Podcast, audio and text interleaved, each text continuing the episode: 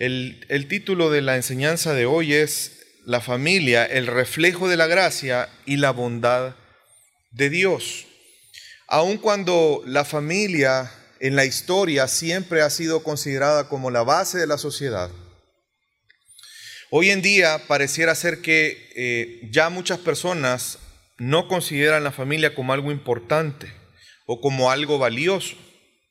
Es más, eh, hay algunos países donde ya actualmente están teniendo problemas de natalidad, donde hay una natalidad baja y están preocupados por eh, el poco nacimiento de niños, inclusive algunos hasta tienen programas de ayuda a, las madres que se animen a tener hijos para ver si así se animan a tener hijos.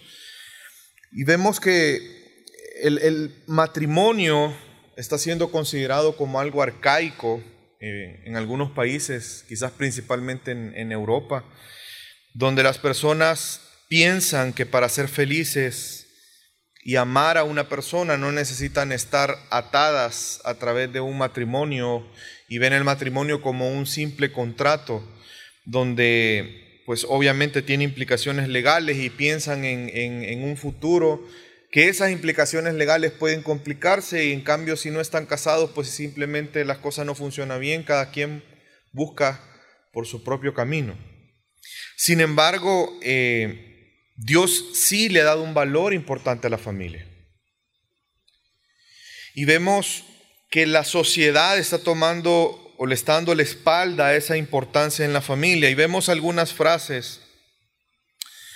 Por ejemplo, un humorista español llamado Chumi Chumes dice, no es verdad que el matrimonio sea indisoluble. Se disuelve fácilmente en el aburrimiento. Dice una actriz estadounidense llamada Catherine Hepburn, si quieres sacrificar la admiración de muchos hombres por las críticas de uno solo, adelante, cásate. Friedrich Nietzsche, el filósofo alemán, decía, el matrimonio acaba muchas locuras cortas con una larga estupidez. Vemos, por ejemplo, a Groucho Marx, quien es un actor, dice, la familia es una gran institución, por supuesto, contando que te guste vivir en una institución. Y por ejemplo, Sandra Bullock, quien es otra actriz, dice, no tienes que dar vida a alguien para tener una familia. Y Meg West, quien es otra actriz, dice, si quieres una familia, si yo quisiera una familia, ya me hubiera comprado un perro. Y traje varias frases de artistas, porque en realidad, eh, yo no sé si usted sabía, las artes son un reflejo de la cultura, de la opinión popular. Y vemos que hoy en día la familia ya no tiene valor para muchas personas. Y esto en realidad delante de Dios no es así. Desde el principio la familia ha tenido una existencia por la voluntad de Dios. Dios establece la familia, Dios en su soberanía decide que las primeras relaciones humanas sean en el contexto de una familia. Dios creó al hombre y a la mujer, crea el matrimonio y de ahí crea a la familia. Vemos que Génesis capítulo 1, versículo 27 y 28 nos dice lo siguiente. Creó pues Dios al hombre a imagen suya, a imagen de Dios lo creó, varón y hembra los creó, y los bendijo Dios y les dijo, sed fecundos y multiplicaos, y llenad la tierra y sojuzgadla.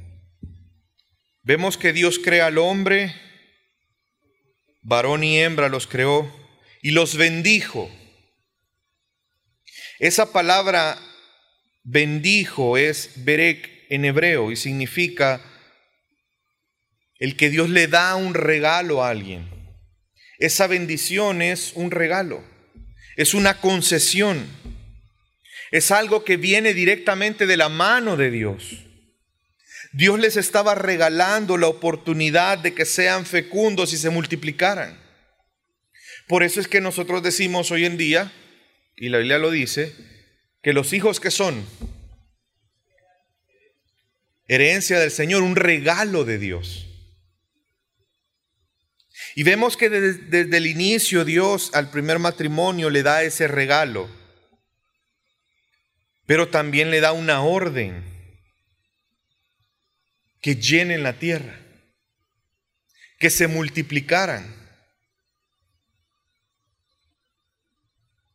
Y eso implicaba tener una familia muy grande. Y vemos desde el inicio cómo Dios establece a la familia. Las primeras relaciones se dan en un contexto familiar, las primeras relaciones humanas. Luego vemos la tragedia en la primera familia, Caín que asesina a Abel. Vemos también la distorsión de la familia por medio de la poligamia con Lamec, quien fue el primero que tomó para sí dos esposas, a Ada y a Sila. Y vemos cómo la Biblia sigue narrando en un contexto de familias. Es más, si usted se recuerda, en el capítulo 5 empieza a describir la descendencia después de Adán, las genealogías. Y las genealogías son contadas hasta Noé y todas ellas representan familias. Sigue estando la familia dentro del transcurso de la historia humana y de lo que Dios está haciendo. Vemos en el capítulo 6 hasta el capítulo 9 que se describe el diluvio en Génesis. Y si usted recuerda, todos fueron destruidos a excepción de un hombre, a excepción de una familia, la familia de Noé. No solamente Noé, no solo Noé y su esposa, la familia de Noé. Y mire lo que Dios le dice a Noé después. Génesis 9, 7, 8. En cuanto a vosotros, sed fecundo y multiplicaos, poblad en abundancia la tierra y multiplicaos en ella entonces habló Dios a Noé y a sus hijos que estaban con él, diciendo, He aquí, yo establezco mi pacto con vosotros y con vuestra descendencia después de vosotros. Les vuelve a dar el mandato que le dio a Adán y a Eva. Sed fecundos y multiplicaos. Poblad en abundancia la tierra. Y Dios le promete a él que él iba a hacer un pacto con ellos, pero también con su descendencia. Dios no solamente bendijo a Noé, bendijo a su familia y a las familias que vendrían a través de los hijos de Noé. Vemos una vez más Dios bendiciendo a la familia. Dios mandando a que se constituya familias, a que se hagan familias, que se multipliquen familias. Luego sabemos que pasó el pecado de Noé y luego el pecado de su hijo Cam. Luego viene la torre de Babel y se, y se da la dispersión de las, de las personas. Y luego en Génesis 12 encontramos a Abraham. Mire qué interesante cuál es la bendición que Dios le da a Abraham cuando lo llama. Vamos a leer el versículo, capítulo 12, versículo 1 al 3. Y el Señor bendijo a Abraham, vete de tu tierra, de entre tus parientes y de la casa de tu padre, a la tierra que yo te mostraré. Haré de ti una nación grande, y te bendeciré y engrandeceré tu nombre, y serás bendición. Bendeciré a los que te bendigan, y al que te maldiga, maldeciré. Y en ti serán benditas todas las familias de la tierra. La promesa que Dios le hace y dice que a través de él, él haría una gran nación. Y le dice, te voy a bendecir. Pero usted nota cuál es el propósito de la bendición hacia Abraham. No solamente que él tuviera bendición a nivel personal, no solamente que su familia tuviera bendición, sino que Dios le dice, y en ti serán benditas ¿Quiénes? Todos los individuos. ¿Qué dice? Familias. Vemos la intencionalidad de Dios una vez más bendiciendo a la familia. No a personas individuales. No únicamente a individuos, sino a familias. Abraham y su familia iba a ser bendición, iban a ser bendecidos. Pero a través de él iban a ser bendecidas muchas familias en la tierra. Dios llama a Abraham conforme a su voluntad y para sus propósitos. Y dentro de eso estaban las familias de la tierra.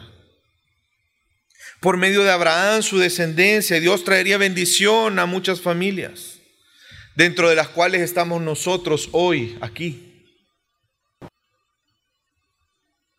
Dios bendiciendo intencionalmente a la familia es que la familia es importante para Dios. Entendamos, la familia no es algo que Dios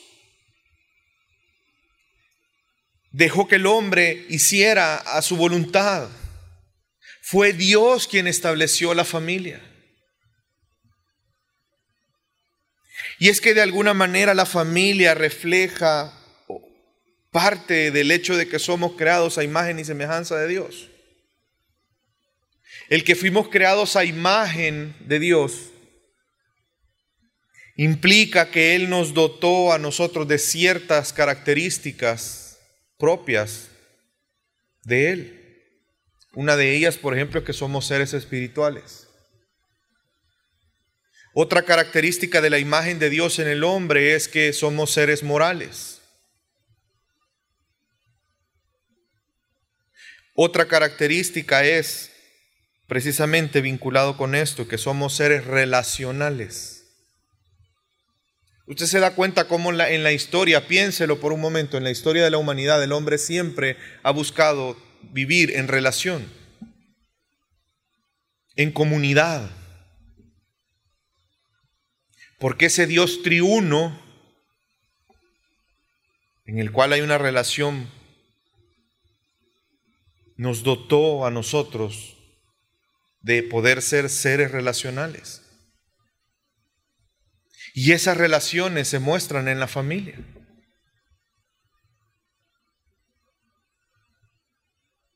No importa cuántas veces usted se pelee con sus hermanos. Piense en su cuando usted estaban, estaban pequeños. Pleito tras pleito, pero ahí estaban. Hay relaciones. Y es más, Dios ve el pueblo escogido de Él como una gran familia. ¿Sabía usted eso, que Dios veía a Israel como una gran familia? Y lo vemos después de Abraham, cuando Dios, todos sabemos la historia, ellos cayeron en esclavitud en Egipto, Dios los saca de Egipto y precisamente cuando ellos estaban en el desierto, Acompáñenme, vamos a leer Éxodo 40, 38. En este pasaje en específico nos podemos dar cuenta cómo Dios ve a Israel, a su pueblo escogido. Porque la nube del Señor estaba de día sobre el tabernáculo y de noche había fuego, allí a la vista de toda la casa de Israel en todas sus jornadas.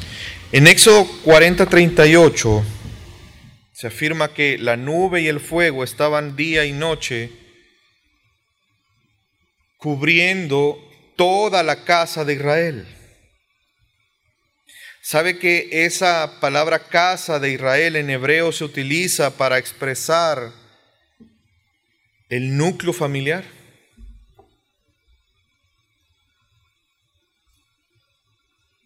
La familia. Y Dios ve a Israel como una gran familia. Dios ve a su pueblo como una gran familia. Y para el pueblo de Dios la familia era algo importante y algo central.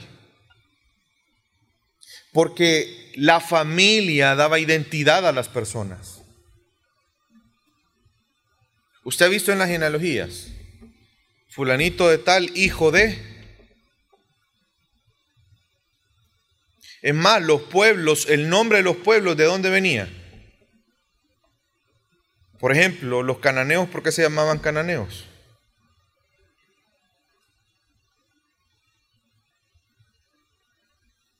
Y así vemos la importancia de las familias. El énfasis que había en el pueblo de Dios para con las familias. Y es más, Israel estaba compuesto en una estructura social de esta manera, en familias. El círculo más grande de la estructura social de Israel eran las tribus. ¿Usted se recuerda de las tribus de Israel? ¿Cuántas? Doce. Dentro de las tribus habían clanes, que clanes eran grupos familiares dentro de una misma tribu. Y dentro de los clanes estaban las familias. Que las familias incluía muchas veces el grupo familiar de dos o tres generaciones juntas. No eran núcleos tan pequeños como hoy, eran familias un poco más grandes. Y la historia de la redención se desarrolla alrededor de las familias. Por eso es importante el matrimonio, porque el matrimonio es la base de la familia. ¿Y usted cree que es casualidad que la historia de la redención se desarrolla alrededor de familias? ¿Usted cree que eso es casualidad? ¿O será que Dios lo planificó así? Y es parte de la voluntad de Dios. Y lo vemos constantemente como para Dios era importante. Tan importante era que en la ley, ¿sabe usted que la mitad de los delitos capitales estaban vinculados a cosas con la familia y relaciones familiares? Si usted vino el domingo,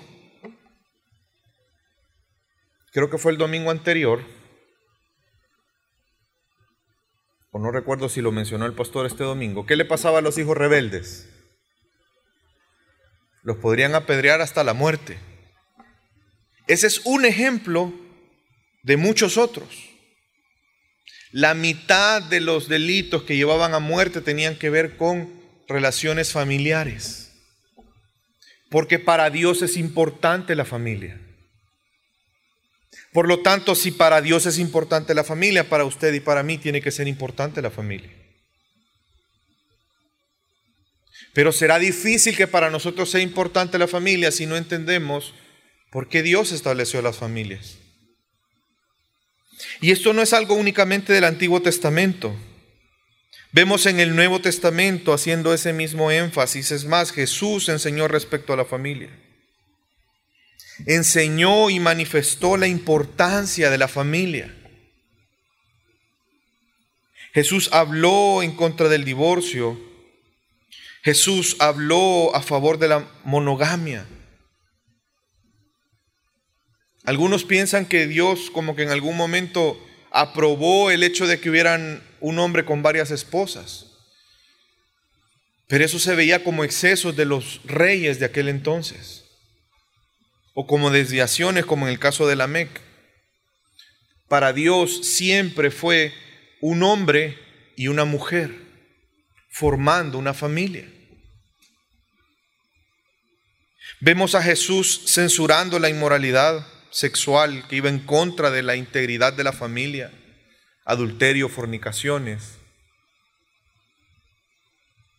Jesús enseñando respecto a la imposibilidad que el hombre tenía de disolver el vínculo de matrimonio, que es la base de la familia. Y por eso le pido que me acompañe. Vamos a leer Marcos 10, versículos 6 al 9. Pero desde el principio de la creación, Dios los hizo varón y hembra. Por esta razón, el hombre dejará a su padre y a su madre, y los dos serán una sola carne. Por consiguiente, ya no son dos, sino una sola carne. Por tanto, lo que Dios ha unido, ningún hombre lo separe. Si se da cuenta, está citando literalmente Génesis. Dios los hizo varón y hembra. Por esta razón dejará el hombre a su padre y a su madre, y los dos serán una sola carne. Y ese vínculo delante de Dios no hay ningún hombre que lo pueda disolver. Lo que Dios unió, el hombre no lo puede separar. Pero ¿por qué entonces la insistencia de Dios en la multiplicación? Porque sé que se puede pensar que lo hizo en Génesis 1 y lo hizo con Noé porque no habían, eh, pues había que poblar la tierra. Pero no solamente vemos a Dios hablando que se multipliquen en ese contexto. Vemos a Dios exhortando a su pueblo para que en el contexto de cuando ellos estaban en Babilonia, usted se recuerda, por el sufrimiento que había, ellos no querían tener hijos. Y Dios les exhorta que tengan hijos, aún en ese contexto. Dios hace un énfasis en la multiplicación, Dios nos manda a tener hijos, Dios vemos a la familia que siempre estuvo dentro de los propósitos de Dios. La familia es importante porque por medio de ella hubo una continuidad en el pueblo de Dios. La familia es importante porque es el medio que Dios utilizó para mantener el conocimiento de Él y de su palabra. ¿Dónde se daban las enseñanzas? En, el, en, en la familia. Deuteronomio 6. Pero no solamente por la continuidad del pueblo escogido de Dios, no solamente porque a través de la familia se mantenía el conocimiento de Dios y de su palabra, sino también por lo que la familia representa para Dios. Y Jesús, acuérdese que el Antiguo Testamento son sombras de lo que iba a venir. Dios siempre habló en favor de la familia. Pero Jesús nos da una luz de por qué para Dios es importante la familia. Usted se recuerda que en, una ocasión llegó la madre de Jesús a buscar a Jesús con uno de sus hermanos. Y llegaron a decirle a Jesús, allá está afuera, está tu madre y están tus hermanos. Porque en algún momento ellos dudaban de Jesús. Y usted se recuerda las palabras de Jesús. Mi madre y mis hermanos son los que hacen la voluntad de mi Padre. Qué interesante. Que en un contexto natural Jesús hace una aplicación espiritual. Y Jesús dice, mi familia no es ya de sangre, Hay algo más fuerte que una familia de sangre. Y es la familia de la fe.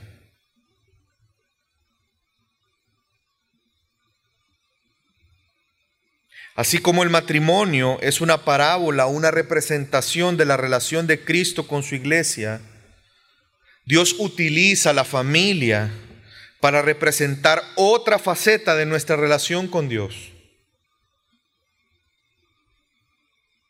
vemos que las relaciones familiares son una representación para nosotros de lo que es nuestra relación con Dios.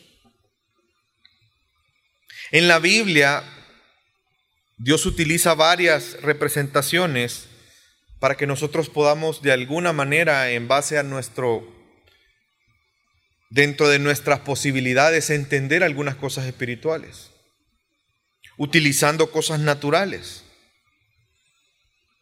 lo que se conoce como imágenes, que son representaciones para que nosotros podamos entender algunas cosas. Por ejemplo, cuando la Biblia habla acerca de la iglesia, póngase a pensar qué cosas utiliza para ejemplificar lo que es la iglesia. Utiliza un cuerpo, a través de esa imagen de lo que es un cuerpo, nosotros podemos entender la dinámica, la necesidad de los miembros de uno a otros, pero también utiliza la figura de una novia, de un edificio, de un ejército, hablando siempre de la iglesia, para que usted y yo logremos de alguna manera entender con algo natural, algo que es espiritual y de igual manera Dios utiliza el matrimonio como una parábola para representar esa faceta de nuestra relación con Cristo, de la relación que la iglesia tiene con Cristo.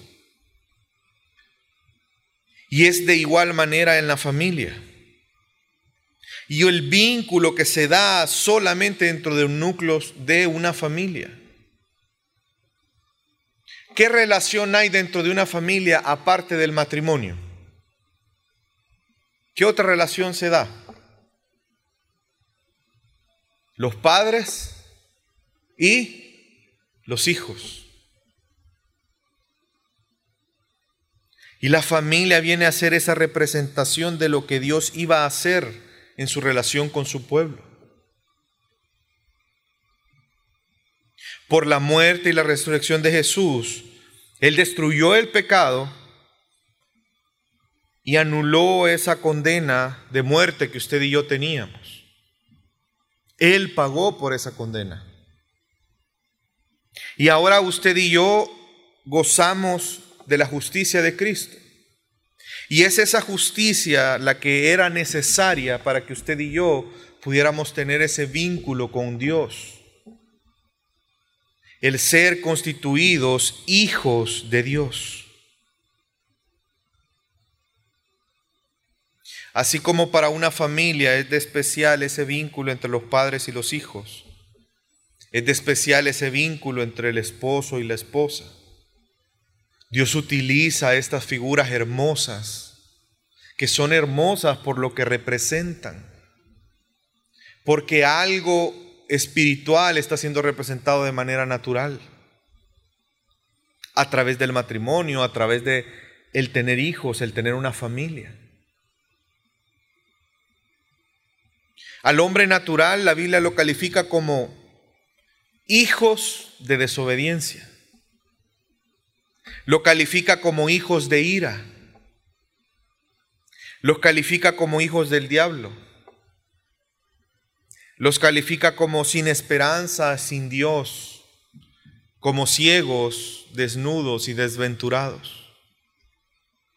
Esa es la condición de un hombre en su estado natural.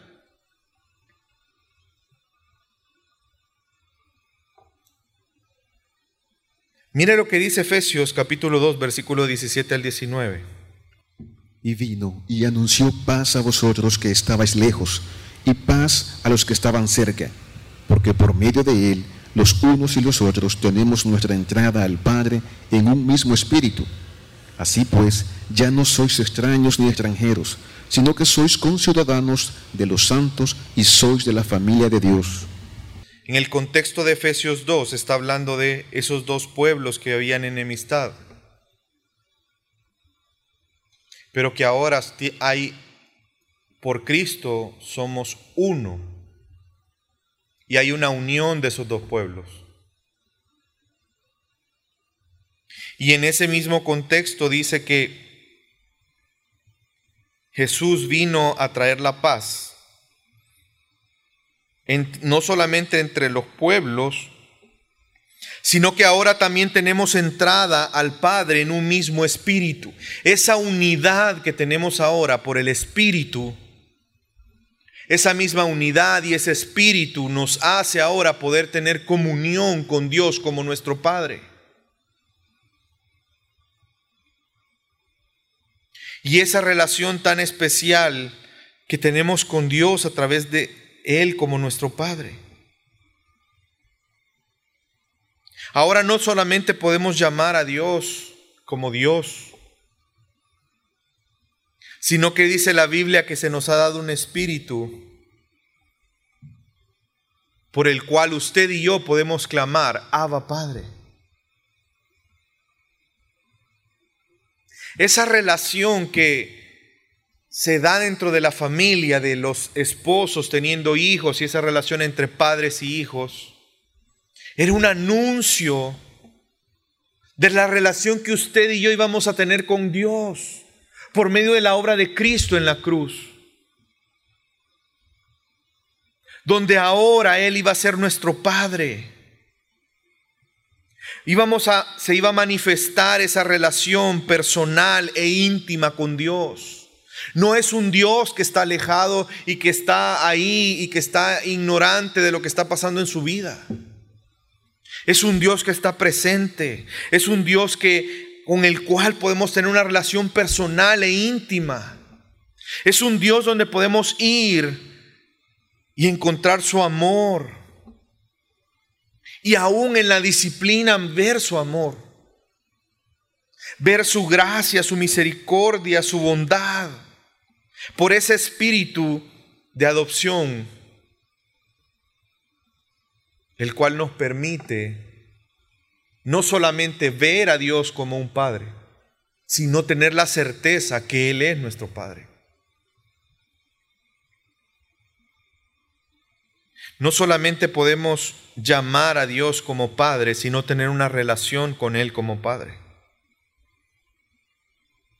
Y al ser parte de la familia de Dios y Él ser nuestro Padre, ¿sabe qué implica también para nosotros?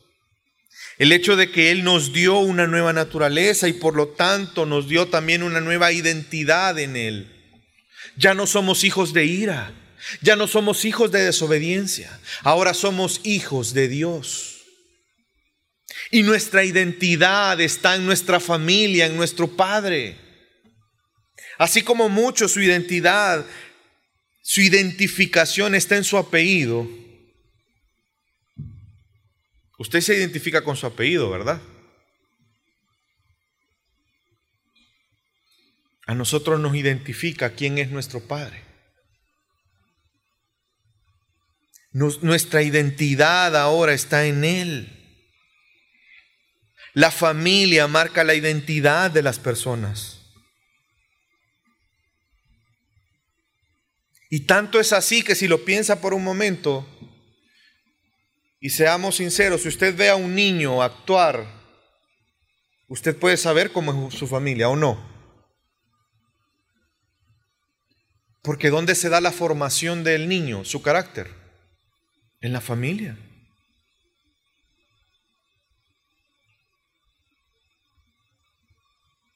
¿Por qué creen ustedes que antes la gente decía mi palabra vale más que una firma? Porque detrás de la palabra, ¿qué estaba? El nombre de una persona.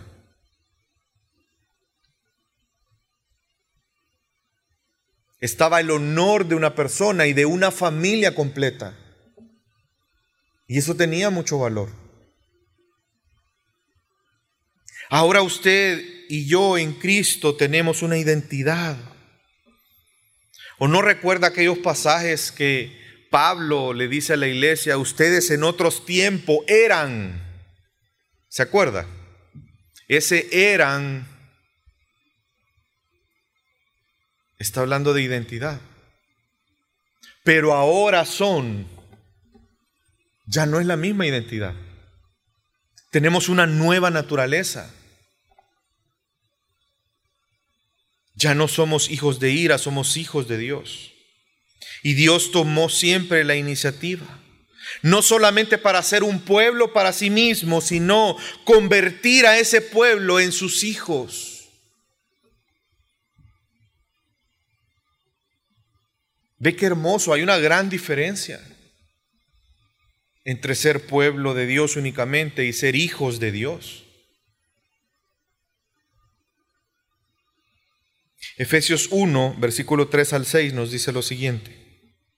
Bendito sea el Dios y Padre de nuestro Señor Jesucristo, quien nos ha bendecido con toda bendición espiritual en los lugares celestiales en Cristo, según nos escogió en Él antes de la fundación del mundo, para que fuéramos santos y sin mancha delante de Él en amor nos predestinó para adopción como hijos para sí mediante Jesucristo, conforme al beneplácito de su voluntad, para alabanza de la gloria de su gracia que gratuitamente ha impartido sobre nosotros en el amado.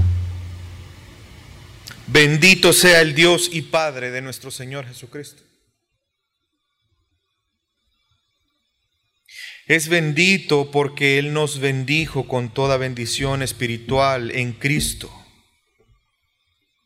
pero para que esa bendición espiritual estuviera disponible para nosotros, Él nos escogió antes de la fundación del mundo.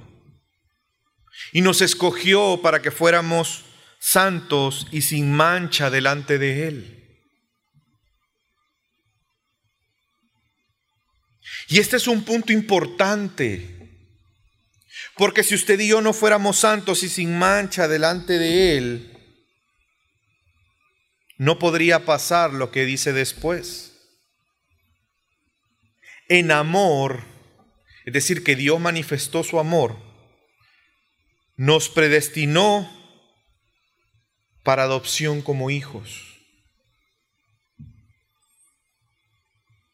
Dios no nos predestinó únicamente para salvación. Él nos predestinó para ser hijos, hechos hijos suyos mediante Jesucristo, por el puro afecto de su voluntad, por pura bondad, por puro amor y con un propósito, la alabanza de su gloria que cumpliéramos el propósito por el cual fuimos creados, que es alabar la gloria de Dios. El propósito por el cual nos predestinó para salvación es adoptarnos, es constituirnos como hijos suyos y ahora somos sus hijos.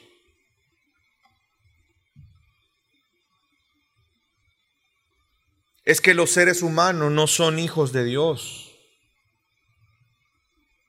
Hay personas que piensan que todos los seres humanos son hijos de Dios. Y eso no es así. Aquellos que Dios predestinó, a esos los adoptó. Pero era necesario que fueran santos y sin mancha delante de Él para que eso pudiera pasar. Por eso es que cada vez que hablamos de la adopción, tenemos que hablar de la redención. El perdón de nuestros pecados. El que Jesús pagó por nuestros pecados. El que la ira de Dios cayó sobre él.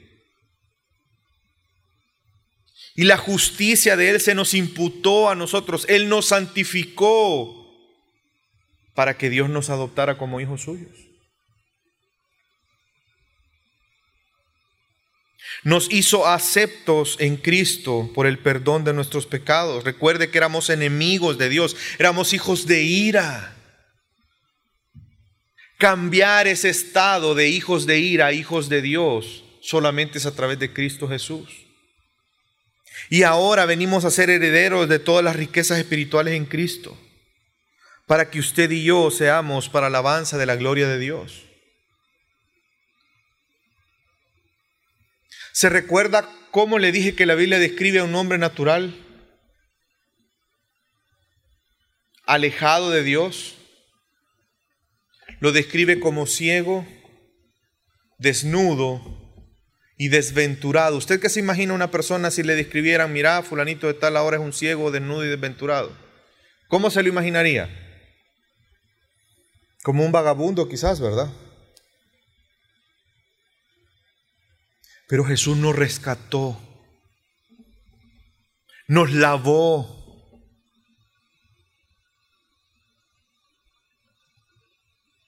Nos hizo que ya no hubiera una enemistad con Dios. Y Dios en su bondad y su misericordia nos adoptó como hijos suyos.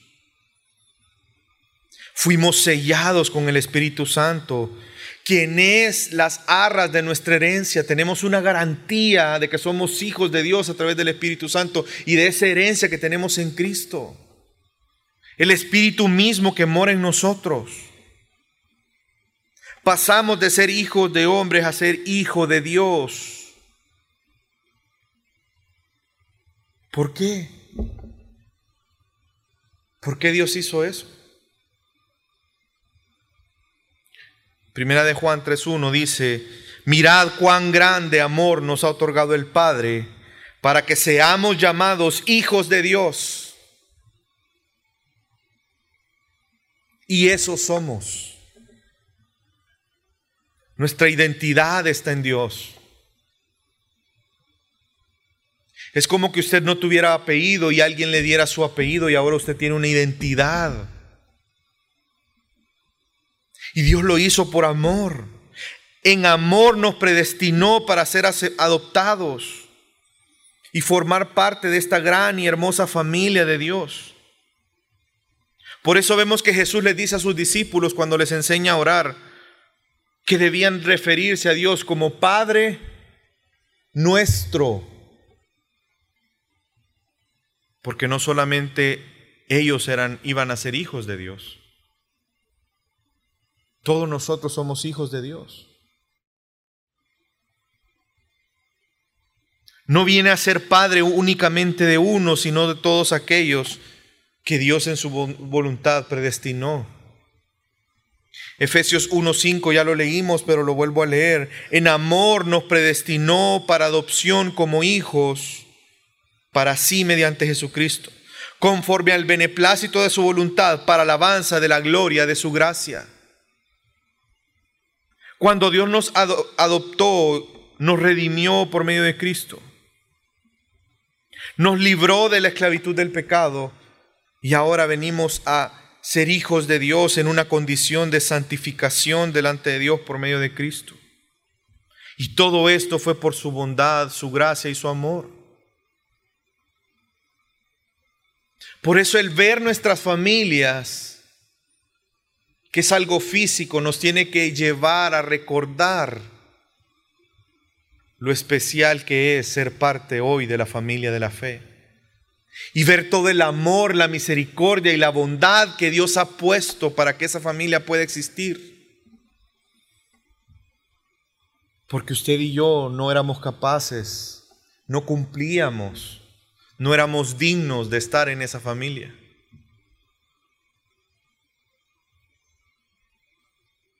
Y no es esa la razón por la que muchas veces le tachan a los jóvenes las señoritas o los jóvenes. Mira, ese peludo no es digno de estar en nuestra familia.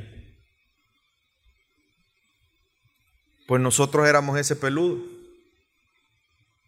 por el cual nadie daba un cinco.